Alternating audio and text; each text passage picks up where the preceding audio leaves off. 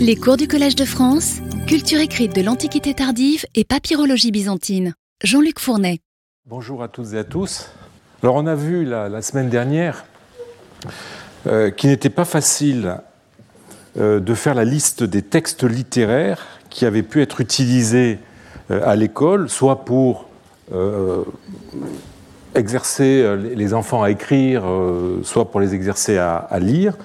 Donc les textes littéraires entre le 4e et le 8e siècle.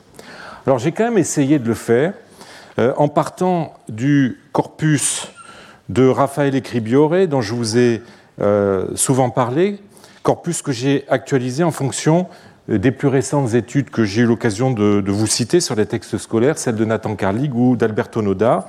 Et je l'ai fait en, me limitant aux textes grecs assurément euh, postérieurs au, IIIe siècle, donc vraiment à partir du, du IVe siècle, et en allant jusqu'au 8e. En fait, pour le 8e siècle, euh, il n'y a qu'un seul texte, euh, donc c'est un siècle qui ne compte pas beaucoup. Évidemment, après, on n'a plus de texte scolaire en, grec.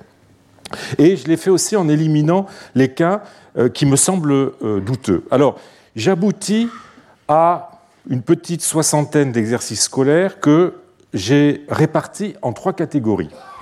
Ceux qui contiennent un ou plusieurs textes de culture classique, de tradition classique, un ou plusieurs textes de tradition chrétienne, et troisième catégorie, un ou plusieurs textes de tradition classique coexistant avec un ou plusieurs textes de tradition chrétienne. Alors, même si ces, statistiques euh, s'appuient sur une base documentaire qui est trop menue, euh, évidemment euh, incomplète, du fait même que je me suis limité aux cas les plus évidents, indubitables, eh bien, on peut en tirer les conclusions suivantes. Alors, tout d'abord, vous le voyez, les textes classiques, qui sont en, bleu hein, sur ce graphique, restent la norme jusqu'à la fin. Mais le répertoire de textes se rétrécit comme une peau de chagrin par rapport aux périodes précédentes. Alors vous ne serez pas euh, étonné que la poésie soit majoritaire, avec principalement Homère, euh, neuf textes, et tous limités à l'Iliade, aucun de l'Odyssée. Et euh, donc Homère et Ménandre, mais pas n'importe quel Ménandre, le Ménandre des sentences avec 14 textes. Alors en dehors de ces deux auteurs, signalons un seul texte d'Euripide, les Phéniciennes, un seul texte de euh, poésie hellénistique avec Callimaque, des trimètres de nature euh, gnomologique ou autre, et enfin des hexamètres d'auteurs inconnus, donc des adespotas. La prose, elle, n'est représentée que par l'ad démonicum qui était alors attribué à Isocrate et l'ad nicoclem du même Isocrate, qui sont deux textes, j'avais eu l'occasion de vous en parler, qui sont euh, très appréciés d'après le reste des papyrus littéraires, hein, euh, du fait de leur nature morale, parénétique, etc. Donc, euh, pour la prose, on a ces, deux textes d'Isocrate ou du pseudo-Isocrate, et la fable du parricide, dont je vous ai déjà parlé, hein, dérivant d'Ésope, avec pas moins de sept exemples. Alors, deuxième enseignement, eh bien, les, textes chrétiens, qui font une discrète apparition au IIIe siècle, alors c'est hors graphique, deviennent bien visibles au IVe, mais à un niveau nettement inférieur euh, à celui des textes classiques. Hein. Si vous comparez la, colonne bleue des textes classiques avec la colonne euh, orange euh, des textes chrétiens, cela est très net. Ce n'est qu'au 7e siècle que les textes chrétiens atteignent à peu près le même niveau que les textes classiques, hein, à la faveur d'une baisse de ces derniers. Alors, à l'exception de, prières et d'invocations que je n'ai pas voulu euh, inclure dans, ce corpus, parce que je m'en suis, tenu, disons, au, texte, on va dire, canonique, euh, eh bien, à l'exception de, ces invocations aux prières, eh bien, euh, tous les textes appartiennent à la Bible l'Ancien Testament avec euh, surtout représenté par, par seulement deux livres, les proverbes et surtout de façon écrasante euh, les, psaumes, avec 13 textes. Hein, je, vous, donne juste comme ça, en passant, je vous montre une photo d'une tablette de Bruxelles où on voit un verset du psaume 28 hein, qui a été répété 6, 1, 2, 3, 4, 5, 6 fois. Alors vous voyez que cette présence euh, très puissante, très lourde des, psaumes euh, ne fait que refléter les statistiques générales hein, livrées par l'ensemble des papyrus littéraires, comme j'ai déjà eu l'occasion dans une précédente euh, année de vous le dire.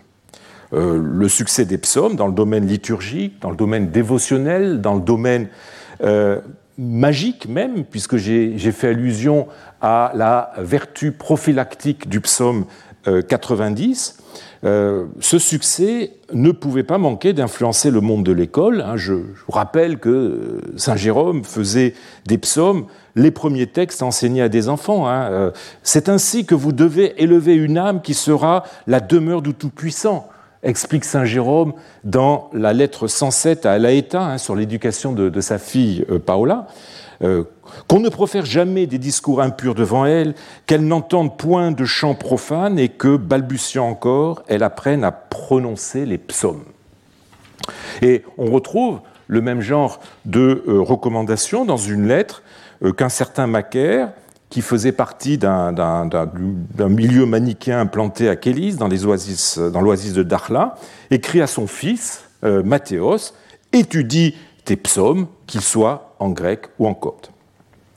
Une source littéraire euh, nous éclaire même directement sur l'utilisation des psaumes euh, dans les écoles d'Égypte.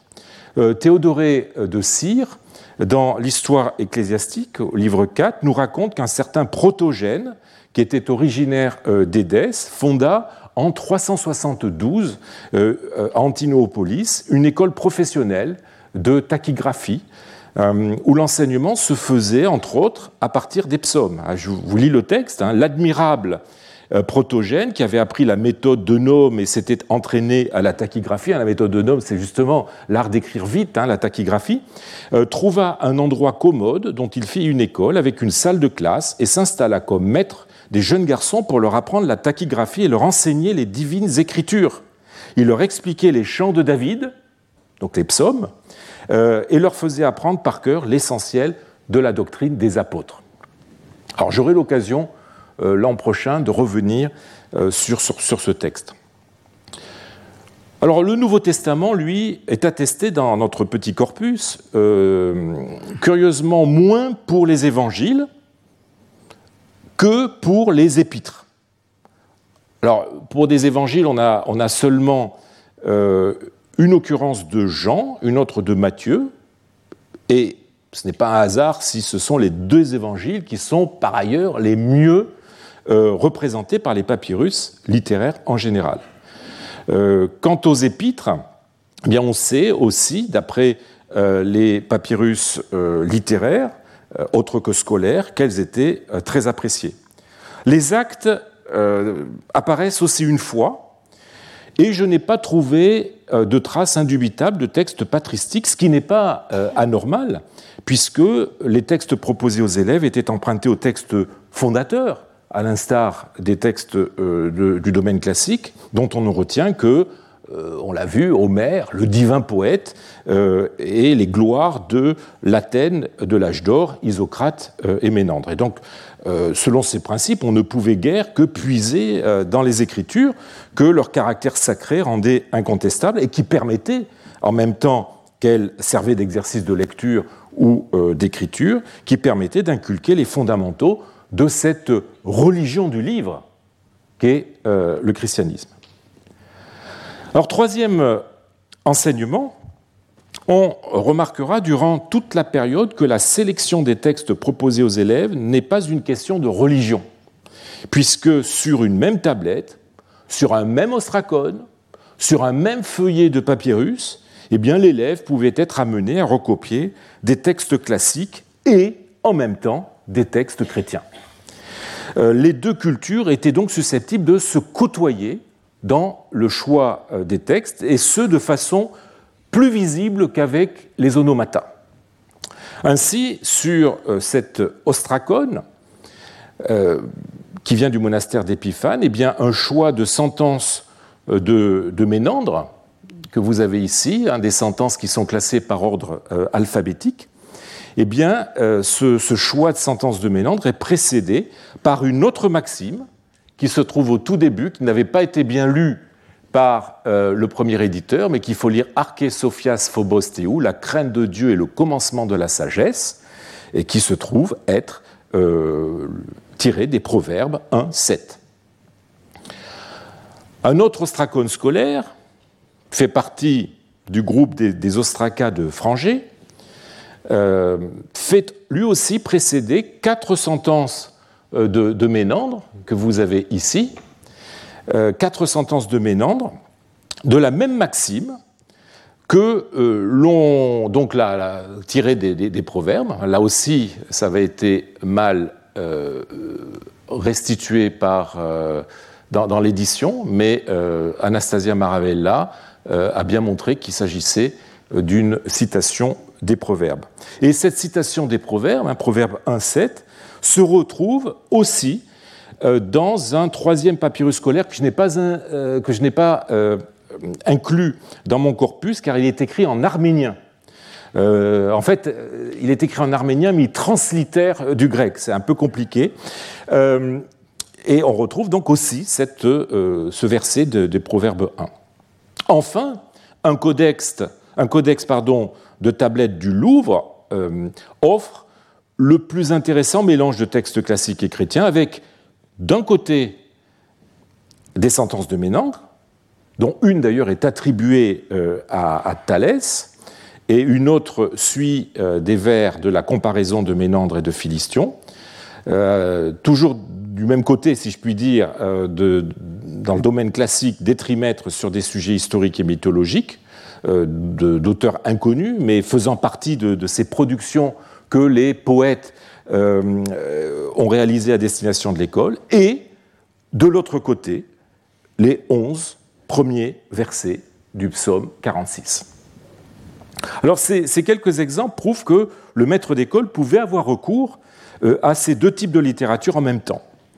Leur cohabitation dans les cours était proportionnellement plus fréquente que euh, ne le laisse penser les quelques spécimens d'exercices euh, scolaires suffisamment étendus pour que plusieurs textes euh, aient été concomitamment conservés. Si l'on avait trouvé la bibliothèque d'un maître de l'époque, celle-ci aurait sans nul doute confirmé la coexistence de textes chrétiens et classiques. Mais si l'on met de côté la bibliothèque de Dioscore, dont je vous ai parlé, et dont les textes chrétiens d'ailleurs ont disparu, euh, aucune autre bibliothèque de maître d'école n'a été pour l'instant clairement identifiée. Aucune, à l'exception, à l'exception peut-être, d'un ensemble que je voudrais vous présenter pour finir cette partie consacrée à la christianisation de l'enseignement élémentaire. Il s'agit d'une bibliothèque un peu particulière, comme vous allez le voir. Alors, il se trouve en effet au Petrie Museum de Londres une série d'ostracas littéraires qui a attiré la curiosité de trois papyrologues au début de ce siècle. Quand je dis au début de ce siècle, c'est-à-dire du XXIe siècle. Euh, et que ses collègues ont édité dans le catalogue des ostracas de ce musée qui a été publié en 2012. Alors cette série comprend 25 immenses ostracas immenses car ils font entre 25 et 40 cm. Vous voyez, ce n'est pas, pas n'importe quoi. Euh, qui sont écrits sur les deux faces par une main datable de la fin du 5e siècle et qui proviennent peut-être de la Haute-Égypte, peut-être Thèbes ouest. Alors, dans ces, ces, textes, dans ces ostracas, on trouve d'un côté le chant 1 de l'Iliade avec trois ostracas, les sentences de Ménande, commençant par les lettres delta, epsilon à mu, omicron, pi et oméga, six ostracas, et de l'autre, les psaumes 25 et 90 avec deux ostracas, les, actes des apôtres, avec quatre ostracas, l'épître aux Romains, un ostracone, l'épître aux Galates, deux ostracas, l'épître de Jacques, deux ostracas, l'épître de Jean, quatre ostracas, l'épître de Jude, un ostracone, sans compter un texte liturgique. Alors, la, plupart de ces textes sont en grec, mais certains sont en grec et en copte. Et étant donné leur taille, il est très vraisemblable, selon Raphaël Acribiore, que ces textes aient joué le rôle de modèle offert au regard d'écoliers, même si les éditrices de ces textes, hein, dans le volume des Ostracas du Petri Museum, sont moins affirmatives sur le sujet. Alors le maître aurait copié sur de grands tessons euh, qui devaient se suivre euh, en lettres bien visibles les textes qu'il souhaitait soumettre à ses élèves. Il s'est pour ainsi dire constitué une bibliothèque euh, de modèles composés de livres dont les pages sont autant de tessons de poterie. Des livres de céramique, si je puis dire. Et le profil de cette bibliothèque, vous le voyez, est bien semblable à celui des passages euh, séparés de notre corpus des, papyrus scolaires. Hein. On a Homère, le ménandre des sentences d'un côté, euh, les psaumes et les épîtres du Nouveau Testament de l'autre. On voit donc que euh, l'école de l'Antiquité tardive a subi l'influence du christianisme par l'introduction au niveau élémentaire des listes de mots et des textes à lire euh, et à copier, euh, empruntés aux standards de la nouvelle religion, sans que, j'insiste bien là-dessus, sans que le cadre pédagogique ne s'en trouve affecté. Mais cette influence ne s'est pas limitée à l'irruption de ces nouvelles références dans l'univers, somme toute très conservateur de l'école. Elle a aussi contribué au retrécissement du répertoire des textes classiques qui ne se limite plus désormais qu'à deux ou trois œuvres essentielles. Homère, bien sûr, comme modèle poétique, à une, époque où la poésie est euh, sentie, considérée comme la forme d'expression supérieure du grec, ainsi que Ménandre, mais pas n'importe quel Ménandre, le ménandre euh, des sentences, c'est-à-dire un ménandre débarrassé des oripeaux euh, comiques et donc potentiellement euh, subversif, et réduit à, à sa facette gnomique, c'est-à-dire moralisatrice. Quoi de plus proche de la morale chrétienne que ces maximes de Ménandre, ces maximes édifiantes? Tu as beaucoup d'amis, tu détiens un trésor, une bonne morale apporte de bons fruits, un homme vraiment libre a pour fin la bonté. Restons muets que de parler en vain. Un homme droit et bon se moque des injures, etc. etc. Avec ces maximes, voyez, se développe euh, une sorte de culture gnomologique, neutre, acceptable par les chrétiens, qui euh, permet de garder les matériaux anciens sans modification, ou sans modification, en tout cas qui en altère la forme ou le fond.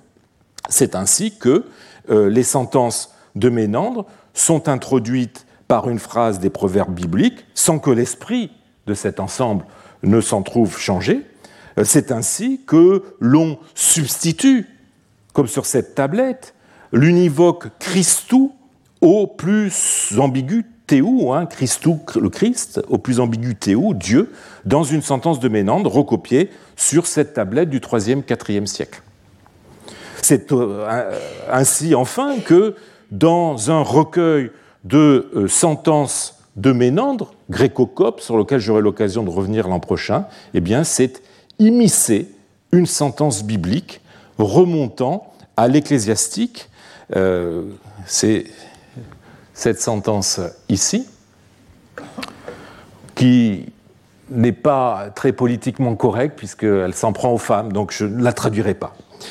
Euh, cette neutralité euh, et cette plasticité de la euh, gnomologie qui lui permettent d'absorber, d'amalgamer des textes d'horizons divers en un tout éthiquement cohérent sont probablement le gage du succès qu'elle connaîtra pendant toute la fin de l'Antiquité du Moyen Âge, et rien ne les illustre mieux que euh, l'histoire critique d'un de ces recueils de sentences qui a été redécouvert par une des grandes figures du Collège de France, Ernest Renan, au XIXe siècle.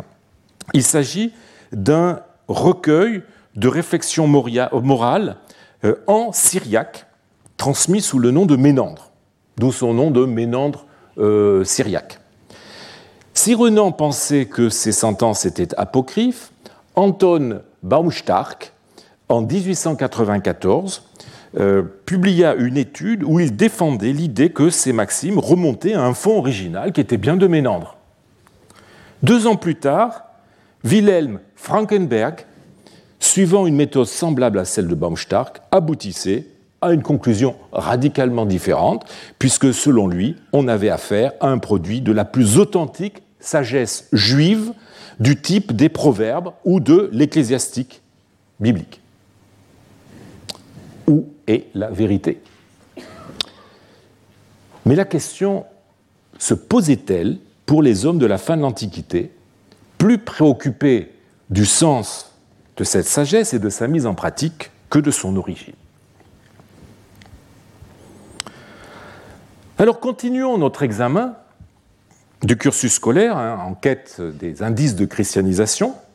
Alors après avoir appris à lire et à écrire avec le grammatistes, eh bien nos élèves, vous le savez maintenant très bien, passent chez le grammaticos où ils reçoivent des cours de littérature et où ils apprennent quelques rudiments euh, de la rhétorique hein, qui leur permettront de s'initier à l'art du raisonnement et à la mise en forme des idées. Nous avons vu que c'est par les progymnasmata qu'ils commencent à les acquérir avant de parfaire cette formation chez le sophiste. Et nous avons vu aussi qu'un des exercices qui leur était le plus souvent proposé est la composition d'un discours euh, censé être prononcé par un personnage dans telle ou telle situation, ce qu'on appelle l'étopée. Vous vous rappelez que les étopées trouvées dans la jarre de Dioscore étaient toutes sur des sujets classiques, empruntés à Homère ou euh, aux poètes qui l'ont imité en racontant la guerre de Troie et ses suites. Mais les choix de Dioscore étaient-ils partagés par les autres professeurs de la même époque? Ou bien certains de ses collègues ont-ils préféré euh, soumettre à leurs élèves des sujets chrétiens? Alors, il y a encore un quart de siècle, un quart de siècle, ça fait beaucoup. Si je dis 25 ans, ça fait peut-être moins.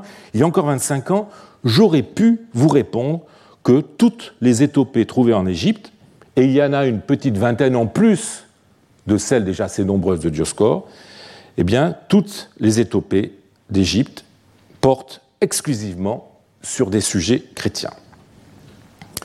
Mais il ne faut jamais être péremptoire en papyrologie. Une découverte soudaine peut bouleverser les certitudes.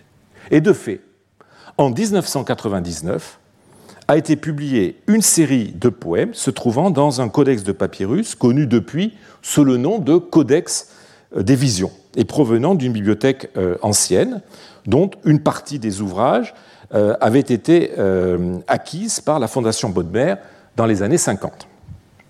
Alors ce codex composite, daté de la seconde moitié du IVe siècle ou du premier quart du cinquième, contient, après les trois premières visions du pasteur d'Hermas, la vision de Dorothéos, un long poème en vers, et au milieu de poèmes plus courts, qui comportent une adresse à Abraham, une adresse au juste, un éloge de Jésus, une adresse de Jésus à ceux qui souffrent, et puis euh, des poèmes à sujet indéterminé, eh bien, au milieu de ces poèmes, on a deux étopées dont le titre nous changera des poèmes, des étopées homériques.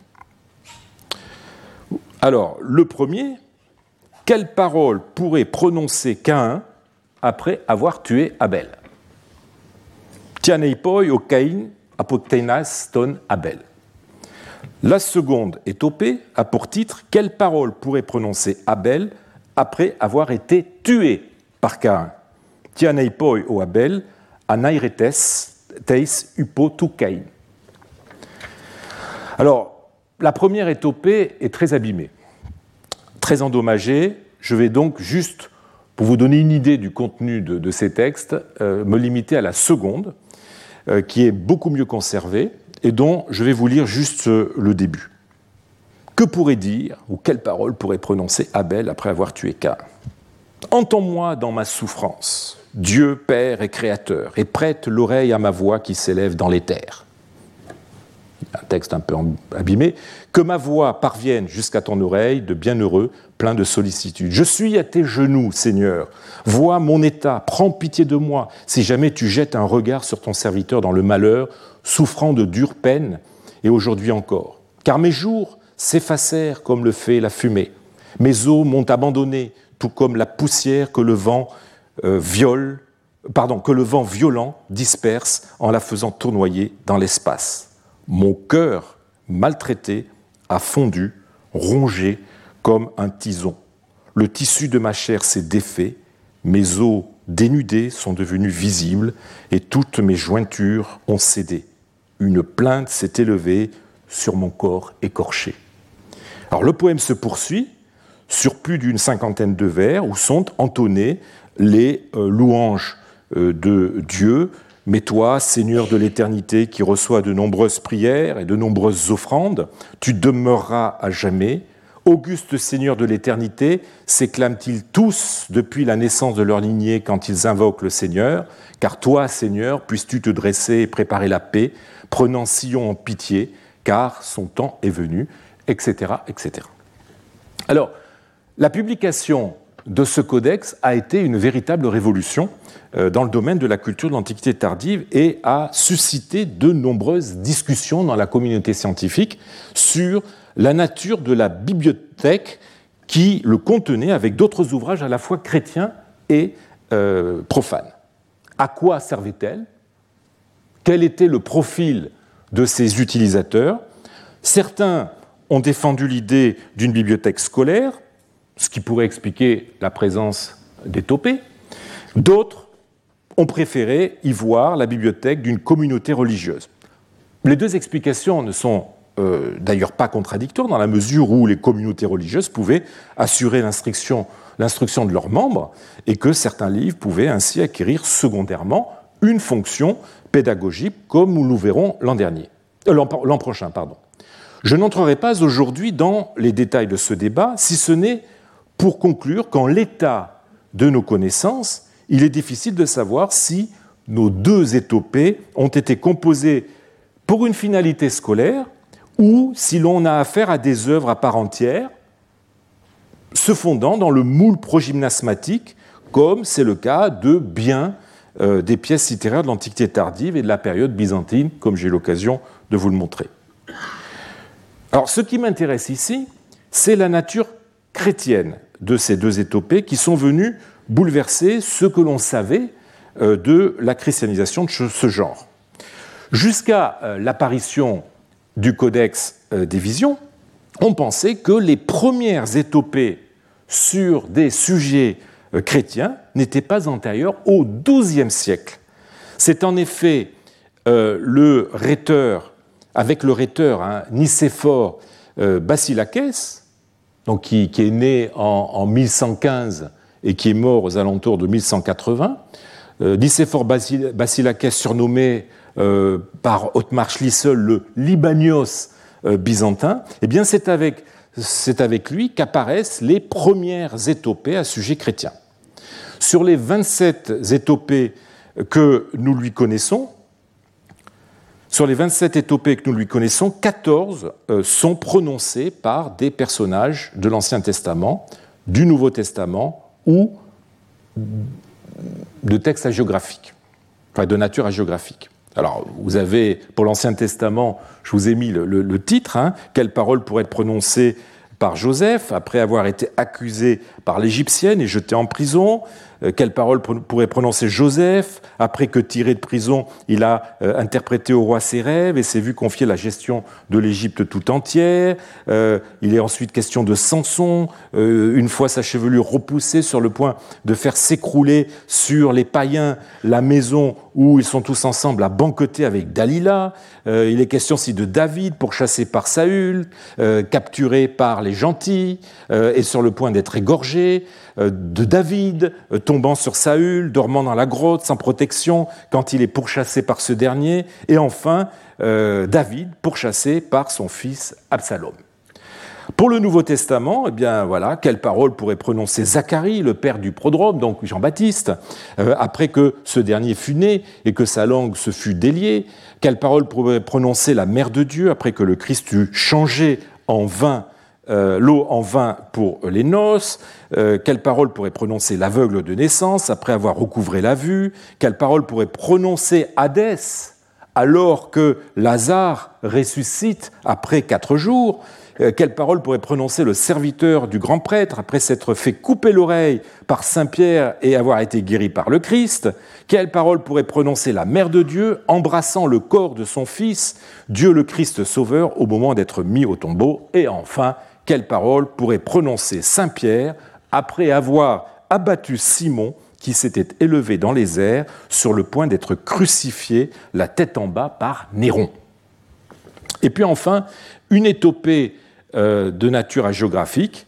Euh, quelle parole pourrait prononcer la fille d'Édès, trompée par le Go Et là, on a euh, une étopée qui est inspirée d'un texte de Siméon Métaphraste. Alors vous voyez, euh, du fait de cette forte proportion d'étopées euh, euh, chrétiennes, pardon, eh bien, on a cessé de répéter que la christianisation des progymnasmata est une innovation de Basilakès. poursuivi par des rhéteurs postérieurs, en fait, on pourrait remonter un peu plus haut, puisque le maître de Basilakès, Nicolaos Moutzalone, euh, qui fut patriarche de Constantinople entre 1147 euh, et 1151, eh il a été euh, l'auteur d'une étopée de Sarah qui est passée inaperçue. Quelle parole pourrait prononcer Sarah à Abraham alors que celui-ci s'apprête à sacrifier Isaac? Mais nous sommes toujours à la fin de la période médio-byzantine. La publication des deux étopées du Codex des Visions a donc bouleversé complètement cette euh, chronologie en montrant que le phénomène est antérieur de 7 à 8 siècles. Il n'en est pas moins, euh, il n'en reste pas moins qu'un tel fossé entre les deux est a priori étonnant et que le peu d'exemples antérieurs à la période médio-byzantine est euh, des plus surprenants. Alors en fait, les étopées du Codex des visions ne sont pas si uniques qu'on pourrait le croire. Un témoin ancien de la christianisation des étopées a, échappé à l'attention de ceux qui se sont intéressés au progymnasmata grec. Alors, il s'agit du livre d'écrit Girk Pitoïch, manuel de progymnasmata arménien attribué indûment à l'historien, poète et grammairien Moïse euh, de Corène, qui, selon la tradition, aurait vécu au 5e siècle, mais que l'on situe maintenant plutôt aux alentours du 8e siècle. Alors, le livre des euh, a été daté par sa dernière éditrice de la seconde moitié du 5e siècle. Et il s'inscrit dans le courant de ce qu'on appelle l'école hellénisante. Il est fondé sur les progymnasmata euh, d'Aftonios, donc une œuvre bien grecque de la fin du IVe siècle. Il passe en revue les différents progymnasmata dans l'ordre euh, d'Aftonos, donc euh, d'Aftonios, la crie. Alors, il manque au début le mythe et le récit, ce qui explique que, puisque le livre commence avec la crie, on l'a appelé le livre des. Donc, vous avez la crie, vous avez ensuite la maxime, la confirmation, on passe directement au lieu commun en sautant la contestation, euh, l'éloge, le blâme, la comparaison, l'étopée, la description, la thèse, et à la fin, on devrait avoir la proposition de loi, mais elle est absente. Chaque progymnasma fait l'objet d'une définition illustrée par des exemples dont le nom va de 3 à 7. Trois étopées supplémentaires forment une sorte d'addendum. Alors, sur les 57 exemples, eh bien 15 euh, sont des progymnasmata à sujet chrétien, tandis que les autres portent sur des sujets qui sont empruntés principalement à Aftonios ou Libanios. Alors, vous les avez à l'écran. Pour l'éloge, on a un éloge de, Moïse. Pour le genre du blâme, eh bien, on a le blâme d'Absalom. On a vu une étopée à l'instant. Euh, pour la syncrisis, la comparaison, eh bien, on a la comparaison d'Abraham et d'Élie. Puis ensuite viennent les, étopées. Quelle parole pourrait prononcer Adam euh, quittant le paradis? Quelle parole pourrait prononcer Joseph quand il fut vendu par ses frères? Quelle parole pourrait prononcer David après avoir tué Goliath? Quelle parole pourrait prononcer Paul quand il devint aveugle? Quelle parole pourrait prononcer Pierre après avoir renié le Seigneur?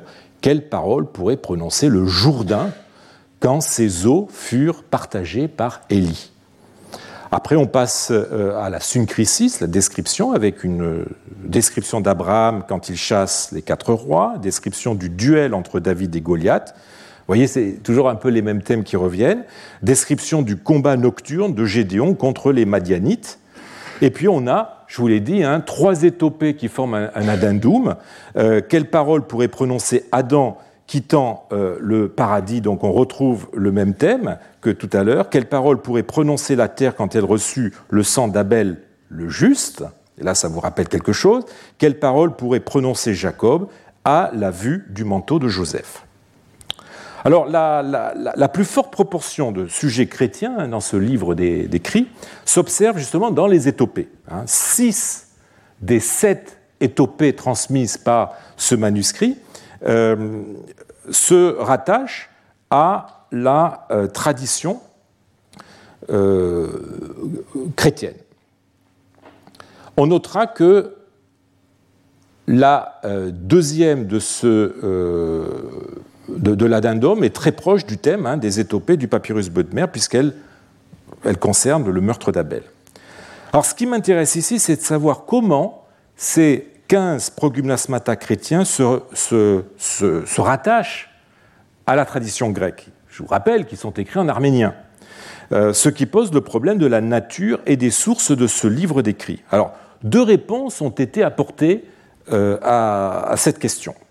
Pour Peter Koh, nous aurions affaire à une traduction en arménien d'un original grec qui dériverait de la version complète d'Aftonios.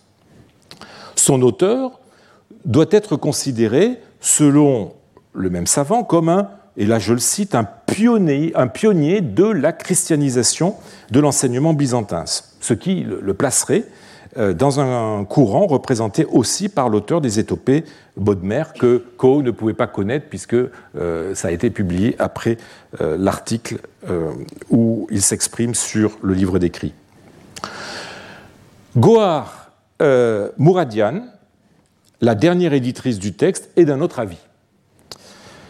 Si les définitions ainsi que le titre de certains exemples sont effectivement des traductions littérales d'Aftonios, donc viennent d'une tradition grecque, les exemples eux-mêmes sont soit des imitations des progymnasmata originaux euh, d'Aftonios, c'est le cas de 31 d'entre eux, soit des compositions thématiquement indépendantes et donc totalement originales qui ne doivent rien à la tradition grecque, les 23 restants.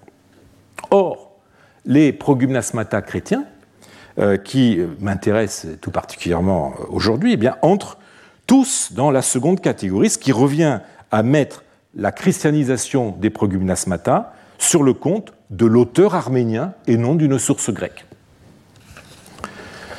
Je relève cependant qu'en dehors des arguments philologiques que malheureusement je ne suis pas en mesure d'évaluer, euh, le raisonnement de Gohar Mouradian s'appuie sur l'a priori selon lequel nous n'avons pas d'exemples anciens de progynasmata à sujet chrétien. Donc ce raisonnement circulaire, en fait, repose sur une argumentation euh, à silencio que les étopées Bodmer ont démenti. De toute façon, même si nous devions donner raison euh, à Mouradian, rien n'empêche de penser que l'auteur arménien ait pu s'appuyer, au moins pour les sujets, sur des modèles d'origine grecque circulant en Orient.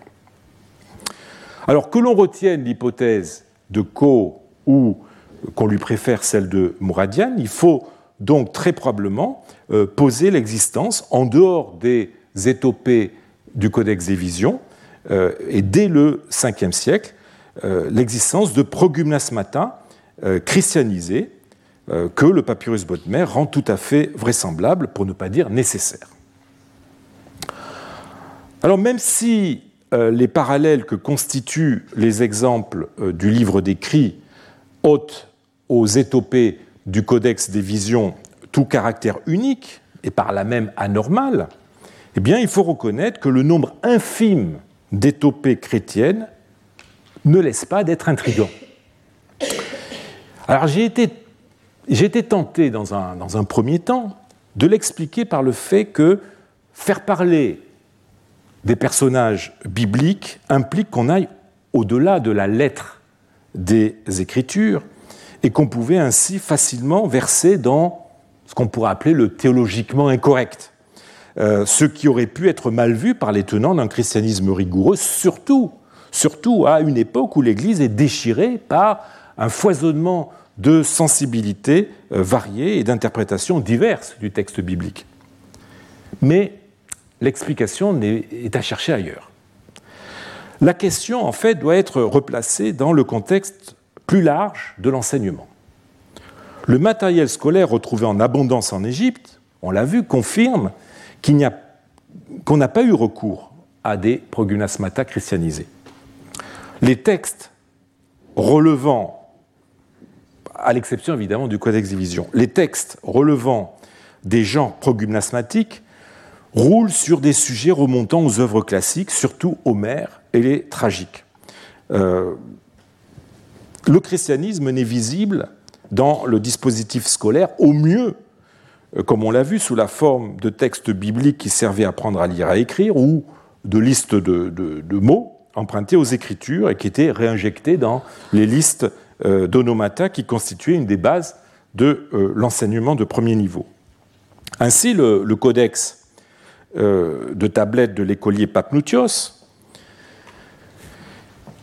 qui date du IVe siècle, hein, que j'ai déjà évoqué, est un excellent témoignage de cette répartition. Vous avez d'un côté le psaume 146, qui côtoie, de l'autre, trois types de textes relevant de la culture classique et tous appartenant à des genres progymnasmatiques.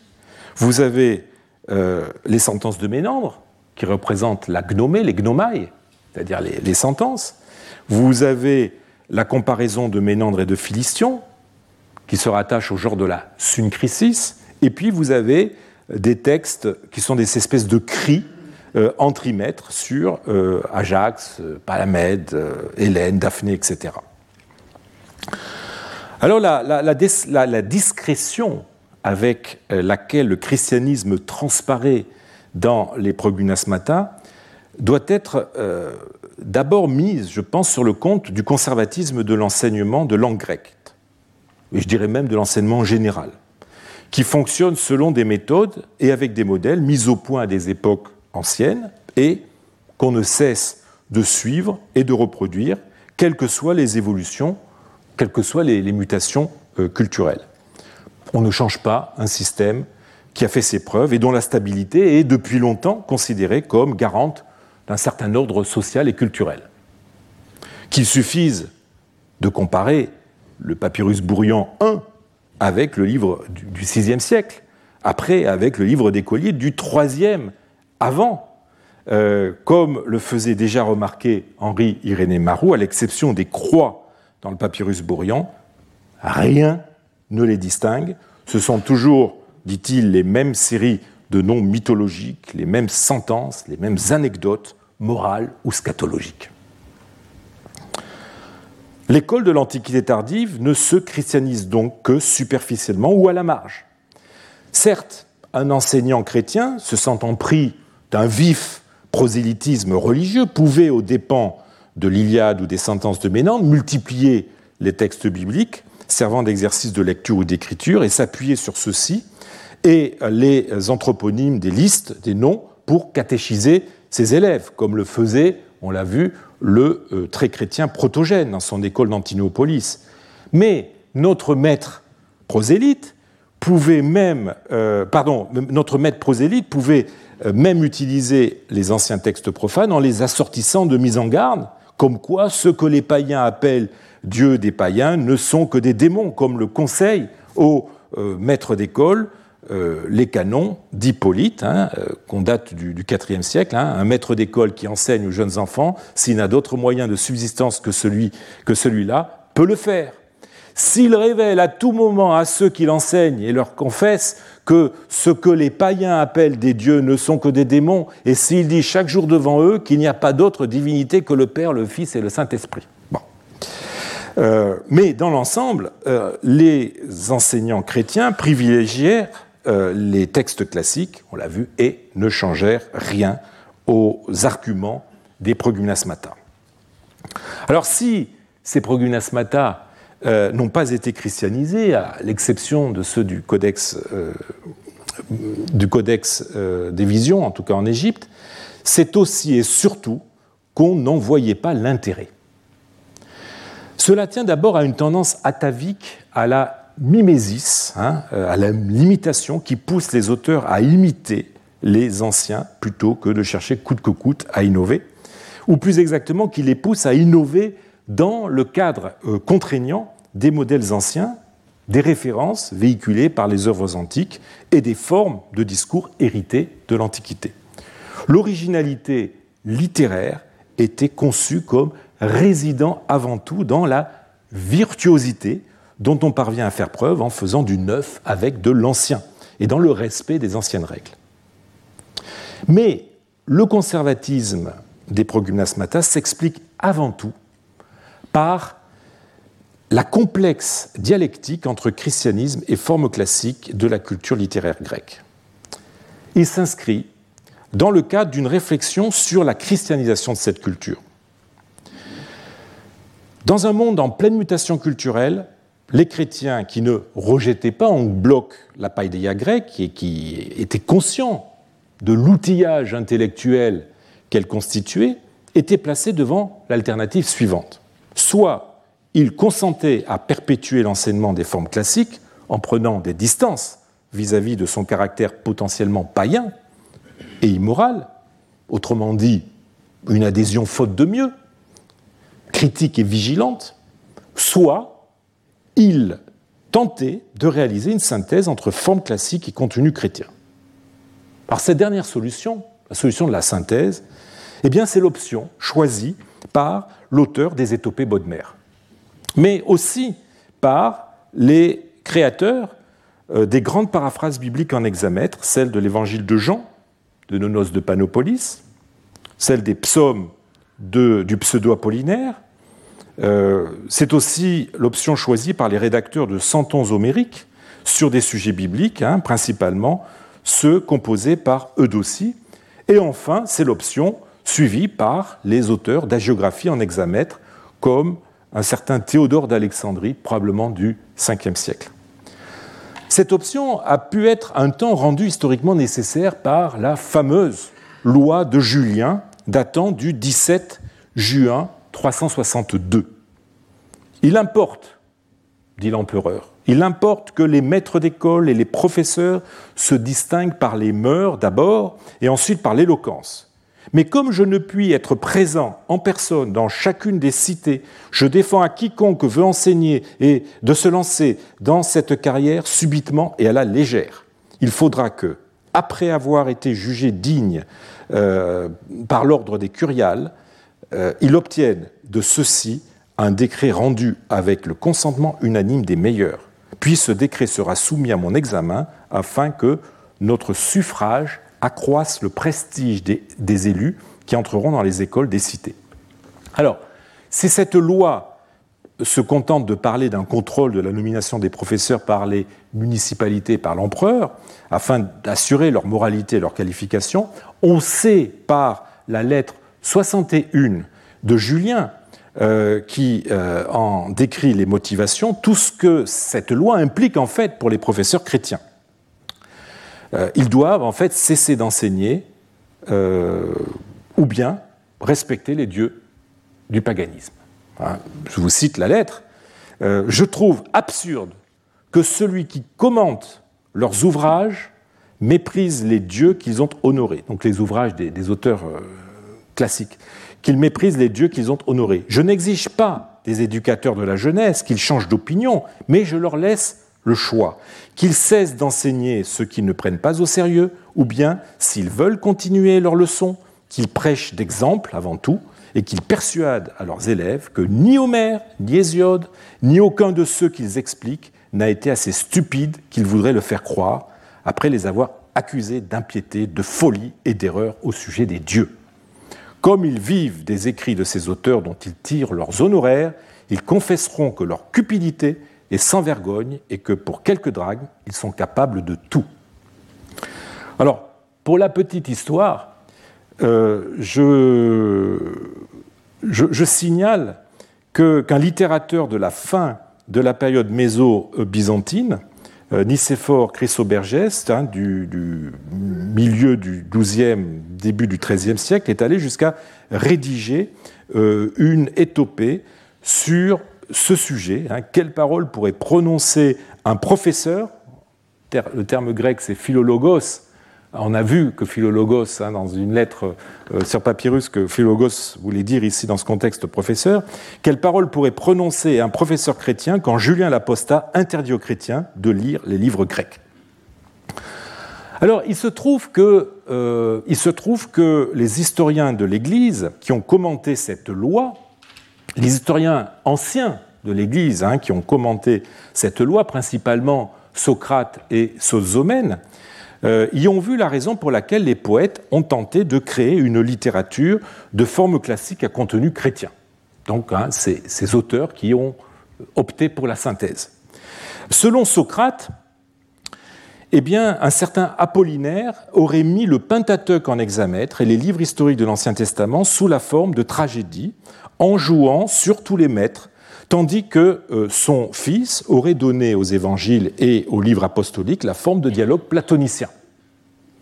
Sozomène va euh, plus loin dans son récit, il nous dit qu'Apollinaire tenta de rivaliser carrément avec l'œuvre d'Homère, en la remplaçant par le Pentateuque en hexamètre divisé en 24 chants, tandis qu'il mit le reste de l'Ancien Testament sous la forme de comédies ménandréennes, euh, de tragédies euripidéennes et d'odes pindariques. Il construisit, nous dit, euh, nous dit Sozomène, euh, un programme éducatif complet de type classique. Hein, il emploie le terme ton, enkuklion, euh, mathématon, c'est-à-dire hein, ce qu'on appelle le cercle entier des, connaissances, et vous avez évidemment un renvoi direct à ce qu'on appelle l'enkuklos pardon, paideia, dont je vous ai déjà parlé. Tout cela, donc, un programme éducatif donc, à, partir des Écritures. Alors, on a cependant montré tout ce que la figure des Apollinaires euh, pouvait devoir à une démarche plus étiologique historique en soulignant combien les liens de cause à effet entre la loi de Julien et la création d'une poésie de forme classique étaient douteux, étaient forcés. Euh, la loi de Julien n'eut d'ailleurs que peu d'effet, puisque, je vous le rappelle, elle fut abrogée deux ans plus tard euh, par une loi de Valentinien et Valence hein, en 364 qui réintègre les professeurs exclus. Elle ne peut donc euh, expliquer toutes les tentatives de synthèse entre forme classique et contenu chrétien qui virent le jour soit euh, avant, soit après. Mais les explications de Socrate n'en restent pas moins précieuses pour nous permettre de comprendre comment ce type de synthèse a été perçu.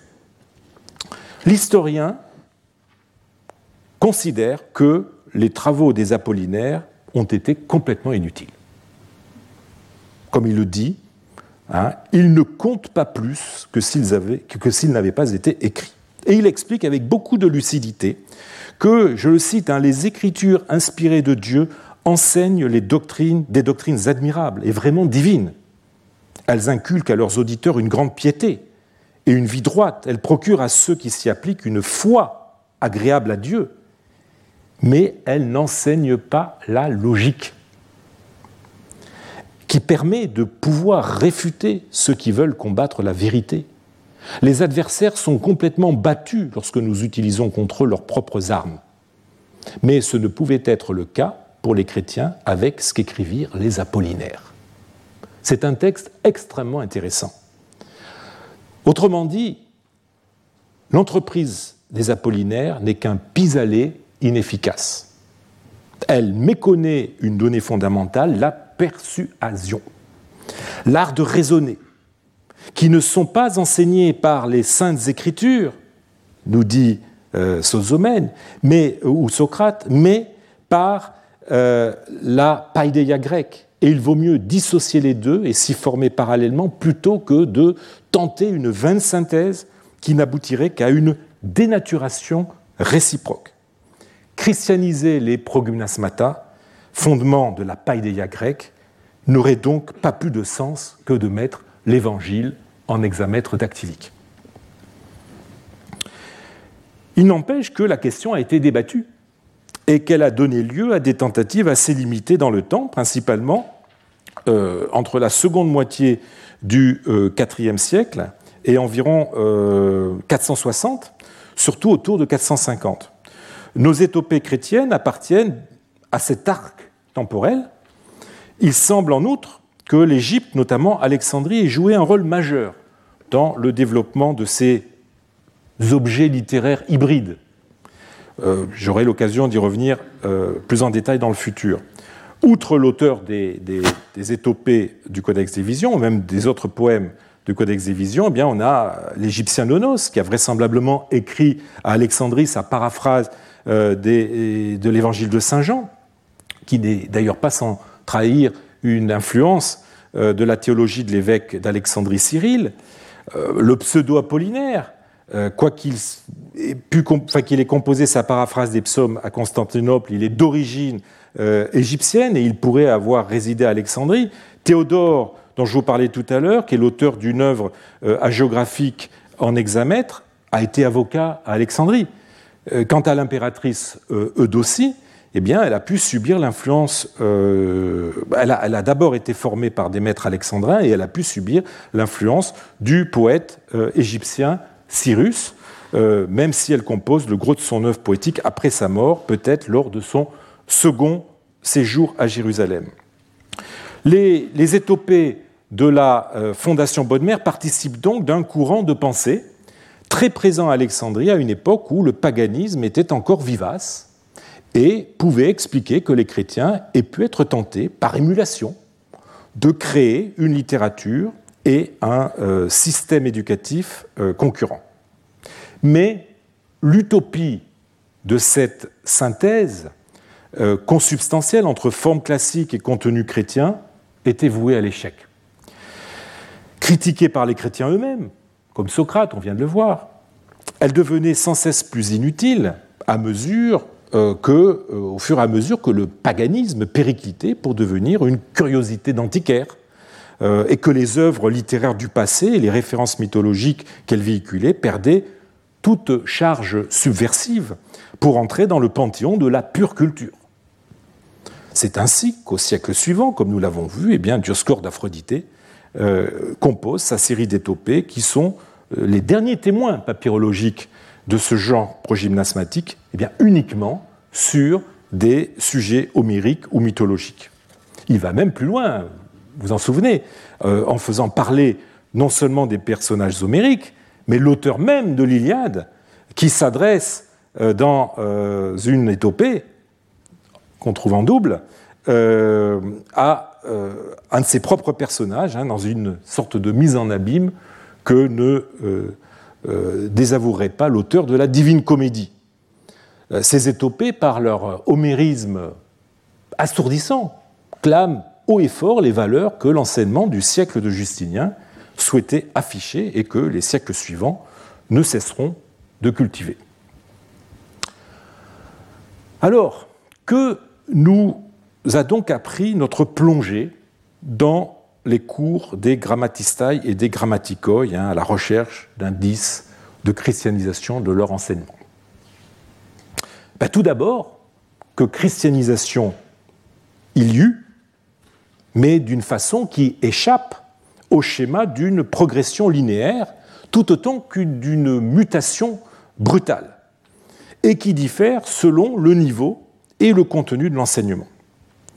Certes, on ne peut manquer de constater le recours fréquent à partir du IVe siècle à des listes de mots faisant place à des personnages de, de la Bible, ou à des martyrs chrétiens, ou à des termes susceptibles d'une interprétation chrétienne, ainsi qu'à des textes empruntés à la Bible, mais jusqu'au bout, certains enseignants persistent à préférer les anciennes listes de mots et à proposer à leurs élèves de s'exercer à lire et écrire sur de vieux auteurs grecs. Ils persistent à professer une adhésion totale et aveugle à la culture grecque pré-chrétienne, sans qu'il faille soupçonner qu'on ait affaire à des païens, puisqu'ils truffent leurs livres de croix et qu'ils euh, les mettent sous la protection d'invocations divines. Dans la mesure où les auteurs classiques, Homère et Ménandre en tête, continuent à représenter la culture de référence des hommes éduqués, ces enseignants ont cru bien faire en privilégiant le recours à ces œuvres, même au niveau élémentaire où apprendre à lire et à écrire était plus important que de s'initier aux beautés euh, d'une littérature d'un autre temps, que la plupart des élèves, d'ailleurs, arrêtant leur scolarité très tôt, n'auraient de toute façon jamais l'occasion d'approfondir. Mais le peu que ces élèves auront connu de cette littérature pourra leur être malgré tout utile dans un monde où elle continue toujours à être le cadre référentiel. Il est vrai aussi, et c'est un autre des enseignements de l'examen des exercices scolaires entre le IVe et le 8e siècle, il est vrai aussi qu'à l'exception d'Homère, dont l'étude se maintient pour les qualités formelles et principalement rhétoriques euh, de son œuvre, on ne retient de plus en plus de la, littérature classique que ce qui peut s'accommoder à la sensibilité et aux conceptions nouvelles qu'instaure le christianisme. Mots et textes sont choisis pour leur neutralité au nom d'une morale passe-partout, dénuée de toute typicité culturelle et a fortiori de toute coloration culturelle de mauvaise aloi.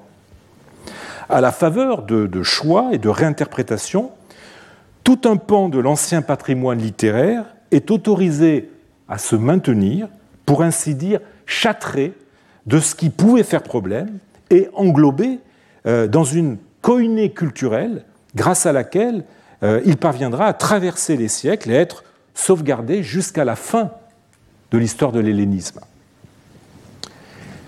Mais ce qui frappe avant tout, c'est la part décroissante du christianisme dans l'enseignement au fur et à mesure qu'on gravit les niveaux.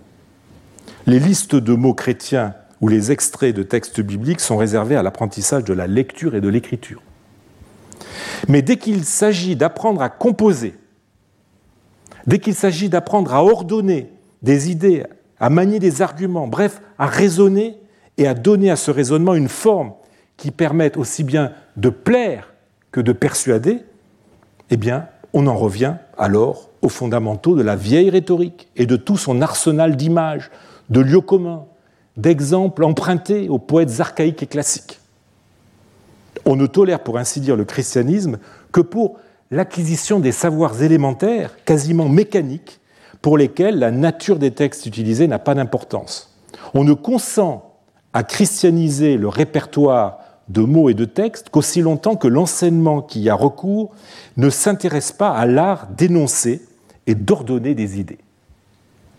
Dès qu'il s'agit d'inculquer l'art du discours, l'art du discours en tant qu'il euh, parachève l'autonomie linguistique de l'élève et l'aide à se forger une autonomie intellectuel, par le sens critique, par la capacité à argumenter, en même temps qu'il contribue au développement de, sa créativité, eh bien alors on en revient aux vieilles recettes de la rhétorique grecque, des textes sur lesquels elle s'appuie. Pour reprendre le texte de Socrate, foi ou logique, telle est l'alternative à laquelle les maîtres d'école de l'Antiquité tardive ont été confrontés. Foi ou logique, telles sont les deux instances entre lesquelles ils durent choisir. Et ils n'ont pas hésité. Ils ont choisi la seconde car la société les sommait, pour ainsi dire, de faire ainsi. Dans d'autres milieux, d'autres choix furent pour autant possibles. Mais il vous faudra attendre l'an prochain pour les découvrir. Je vous remercie. Retrouvez tous les contenus du Collège de France sur www.colège-2-france.fr.